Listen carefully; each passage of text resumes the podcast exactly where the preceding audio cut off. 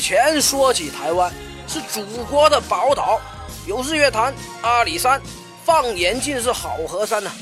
如今一提起台湾，是闹台独、茶叶蛋、享誉全球的台籍诈骗犯。许多年过去了，弯弯嘴里嚷的亚太运营中心、金融中心、航运中心，一直都没什么着落，却在不知不觉间建成了全球鹤立鸡群的诈骗中心。要知道，祖国大陆人民每年花掉近百亿人民币养活这十万台湾骗子啊！而这帮人不止行骗呐，还玩起了薪火相传、开宗立派，在祖国大陆培养了大批的徒子徒孙、马仔小弟。如今这些后起之秀，有的已经另立门户发展壮大，有的还跟台湾诈骗集团做起了代理业务。但无论怎样啊！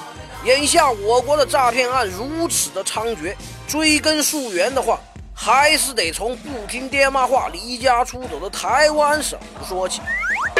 今天师爷就跟各位小伙伴扒一扒，在当代电信诈骗的发源地之一台湾，以及享誉全球的台湾诈骗集团。首先，台湾的电信诈骗业到底有多繁荣呢？简单来说。电信诈骗至于台湾，就好比 AV 和动漫至于日本，石油至于沙特，而台湾经济这十几年来一直停滞不前，要不是依靠祖国大陆和其他地区一直的让利和援助，那些高高在上觉得大陆人民吃不起茶叶蛋方便面的教授学者们，现在可能天天只剩下茶叶蛋和方便面了。而就在各个行业都萎靡不振的情况下。电信诈骗行当却在台湾发展的风生水起，逆流而上，而且逐渐的把触手伸向了祖国大陆和其他国家。现今世界五大洲都能看到台湾诈骗集团的连锁店和代理商，甚至就连岛内人士自己都说，在诈骗这个行当中，台湾第一的地位已经确立。而且在行骗技术和内部管理上。台湾的诈骗团伙也是不断的学习和完善的。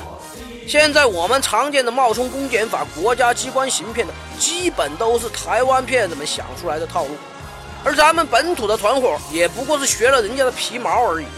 总之一句话，在诈骗这条路上，台湾走在了世界的前沿。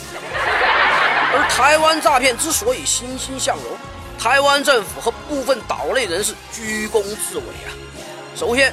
正是由于经济的凋敝，诈骗集团带来的大量资金流，正是台湾当局所希望看到。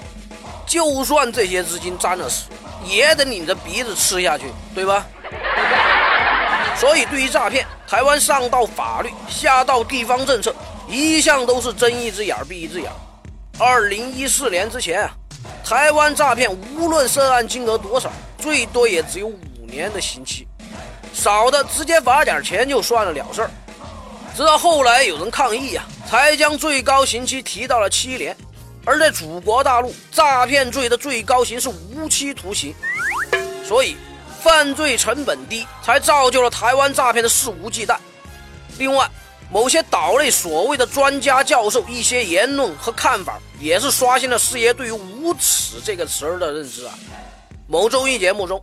台湾中央警察大学的郑黄发教授介绍大陆网络诈骗时说道：“他们流行的走法哦，大概是我们八到十年前就已经流行过的啦。大陆的诈骗手段是台湾人玩剩下的。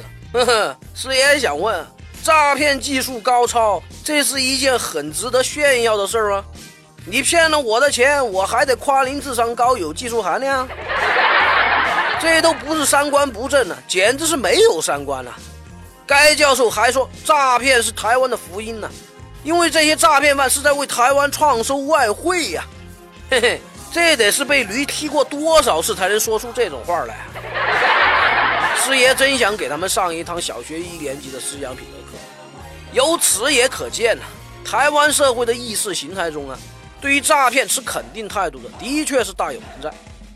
现在台湾诈骗横行在世界各地呀。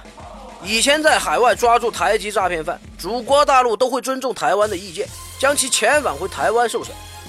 但时间长了就发现，台湾对于诈骗犯的态度就跟猪八戒见了女妖精是一样，简直就是两情相悦呀。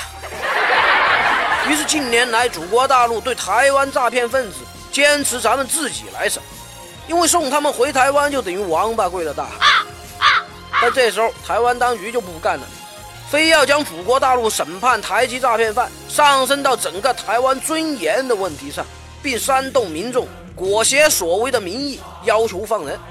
师爷就纳闷了，以前台湾人在海外被绑架、被扣押，也没看你们反应激烈呀，怎么一到诈骗这事儿就急眼了呢？要知道，在国际法上来说，祖国大陆作为遭受侵害方，是有权利依照本国法律进行审判的。就说你作为一个小小的、最高不过省级的行政区划，算你享有高级别的自治权吗？但这就能跟你的祖国叫板了吗？师爷不想谈论政治因素，咱们只从道德与法的角度来说，台湾当前的法律对诈骗是宽容态度，这是相当愚蠢至极的。诈骗行当表面上给台湾带来了资金流，但最终腐坏的却是台湾的根基。作为电信诈骗特别版的吐槽片，本期师爷没有跟小伙伴分享什么窍门方法、实用套路，只需要大家认清一个道理。道德意识弱，加上违法成本低，才导致了当今诈骗犯罪率飙升的结果。不管是台湾的祖师爷，还是大陆的徒子徒孙，都是如此。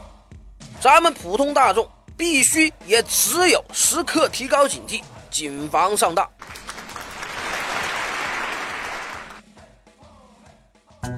师爷来了，以一个非严肃、非死板的形式，给大家传递法律实用小技巧。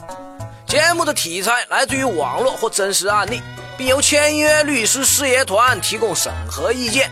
欢迎小伙伴们积极正面的吐槽或跟师爷交流各种生活琐事的法律问题，师爷会尽快在第一时间内根据专业人士的意见，为您献上轻松易懂的各类点子和主意。谢谢大家。